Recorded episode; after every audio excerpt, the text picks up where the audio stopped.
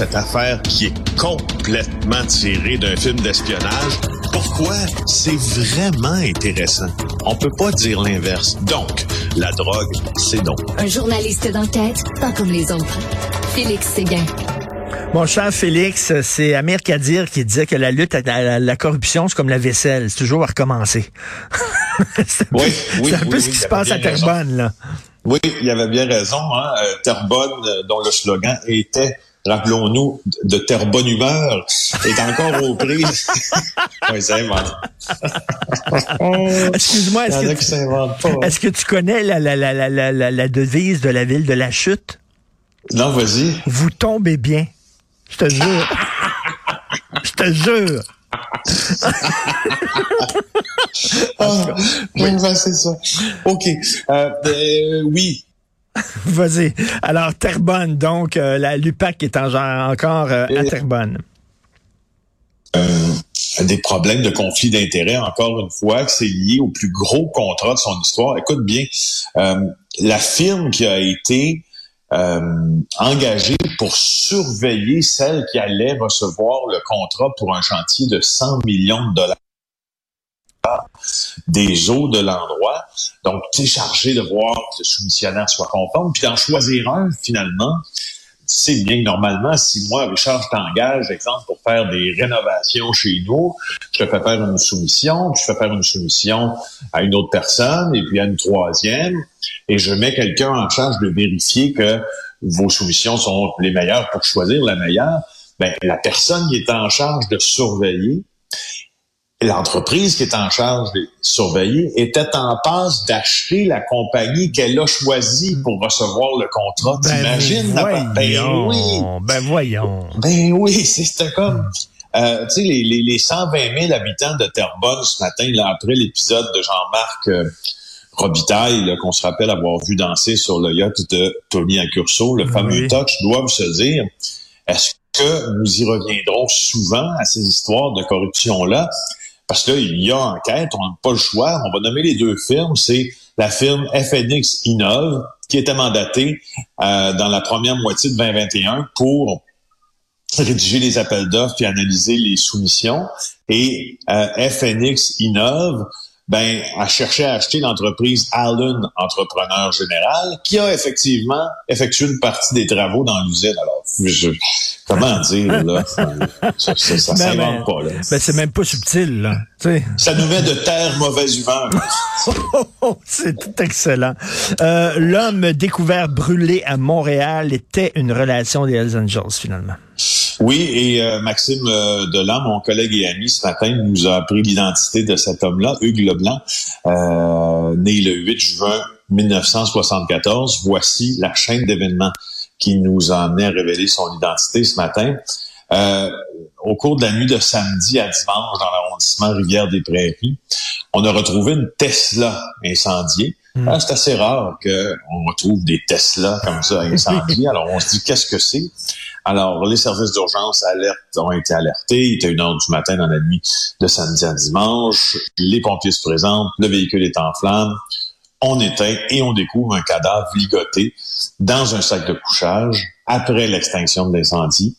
Et là, finalement, on se réalise, on réalise que l'auto appartiendrait euh, à un proche des Hells Angels que l'on vient de nommer, Monsieur Leblanc, et qu'il a été tué avant d'avoir été euh, placé dans un sac de couchage, et puis avant, bien sûr, que sa voiture soit incendiée aussi. donc ça sent la ça sent la purge, hein? ça sent ben la purge, ça sent le coup qui vient de l'intérieur. Cette affaire-là, nous dit-on de bonnes sources dans ce coin extrêmement tranquille là. Je rappelle que ce quartier-là, c'est un quartier euh, éco-touristique ou éco-résidentiel, prennent un énorme parc euh, nature. Alors tout le monde se demandait bien qu'est-ce qui se passait là. La voiture a été trouvée pas loin de son adresse, à lui d'ailleurs. Euh, écoute, ça brasse dans les gangs de rue et ça brasse aussi auprès des Hells Angels. Vraiment, c'est assez spécial. Et tu veux nous parler de Renault, l'usine Renault en France? Ben, je trouvais intéressant le mouvement euh, ben, pas soviétique, en fait, russe.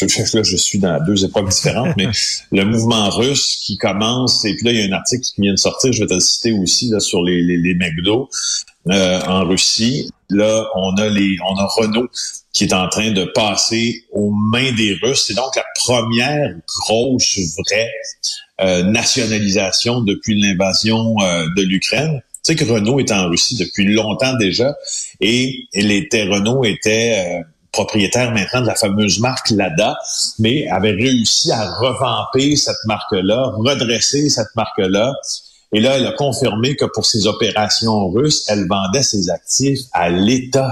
Hmm. C'est pas rien quand même. Là, tu commences à nationaliser des gros groupes là, euh, comme comme Renault. Alors ils ont cédé, il y avait 67% de participation majoritaire dans euh, le groupe euh, euh, et là, ben, ils ont légué toutes ces parts-là euh, aux Russes. Le ministre russe du Commerce et de l'Industrie, Denis Manturov, a dit que c'était un la transaction, c'était un symbole en fait. Puis là, ben, on dirait qu'on revient en arrière beaucoup, beaucoup, beaucoup. Tu as les McDonald's maintenant qui étaient les McDonald's de, Russie qui semble-t-il, je pense que c'est The, Economist qui vient de sortir ça, pourraient tous passer aussi aux mains d'intérêts russes. Alors, ah, ouais. ouais, ouais, ouais, je, je trouve qu'il y a, il y a, il y a c'est drôle, hein, il y a à s'inquiéter de il y a à s'inquiéter de l'offensive russe en Ukraine, mais il y a à s'inquiéter probablement de la nationalisation aussi de certaines entreprises. Oui. Et euh, écoute, euh, je sais que tu n'es pas un expert en politique internationale, mais quand même, là, tu connais très bien ça, puis tu es allé en Ukraine.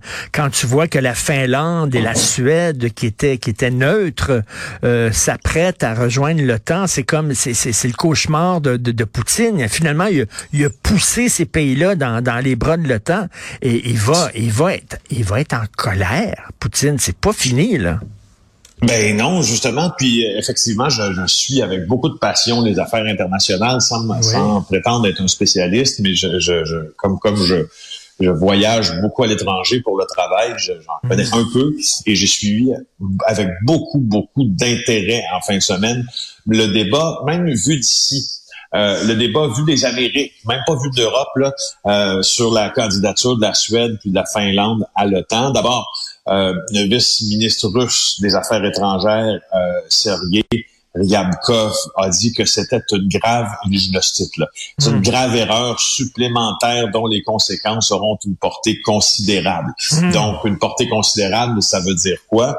Est-ce que ça veut dire qu'on pourrait maintenant utiliser, advenant hmm. euh, advenant que ces pays supportent aussi euh, l'Ukraine militairement, parce que l'armée, par exemple finlandaise, a toujours été neutre.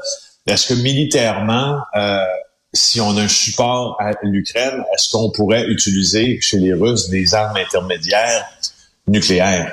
Parce que ben je trouve que c'est la première. Et puis, en fait, ce qu'on voit d'ici, ce qu'on voit de notre côté de l'Atlantique, majoritairement, les, les, les gens ne s'entendent pas, les spécialistes ne s'entendent pas nécessairement pour dire que c'est une bonne chose que la Finlande euh, et la Suède fassent partie de l'OTAN, parce que là, euh, on provoque euh, eh ben oui. l'ours, tu sais, puis on provoque Vladimir Poutine. Et comme on me le rappelait cette semaine, et c'était un, j'ai rencontré à l'épicerie un homme qui venait de Budapest et qui, qui suit avec beaucoup d'intérêt ce qui se passe, parce que c'est pas loin de chez lui quand même, tout ça, ce conflit-là. Il dit attention à Poutine. Il dit on, le loup change de pelage l'hiver venu, mais son caractère, lui, ne change pas, puis c'est dangereux, je pense, pour ça, la Ça va être perçu effectivement comme une provocation, là, comme tu dis, là, on provoque l'ours et euh, on n'est pas, on n'est pas sorti du bois. Ça me fait penser au gars que j'avais interviewé il y a plusieurs années de ça. Le, zoo de Québec était fermé, mais il y avait encore des cages avec des ours dedans, même si le zoo était fermé. Et il y a un jeune homme qui était rentré dans le zoo de Québec, même s'il y avait des pancartes en disant le keep out, euh, n'entrez pas etc. Il était passé, il était passé par-dessus les clôtures. Il était allé près de la cage de l'ours, puis il est rentré son doigt dans la cage. Devine quoi? Il s'est fait manger le doigt. Eh ben, eh alors, ben, eh ben, s'est fait manger le doigt. Alors, euh, ben là, ça va être perçu vraiment comme la provocation. La Finlande et la Suède qui rejoignent l'OTAN. On n'est pas sorti du bois. Merci beaucoup. Bonne journée. Merci. bye. bye.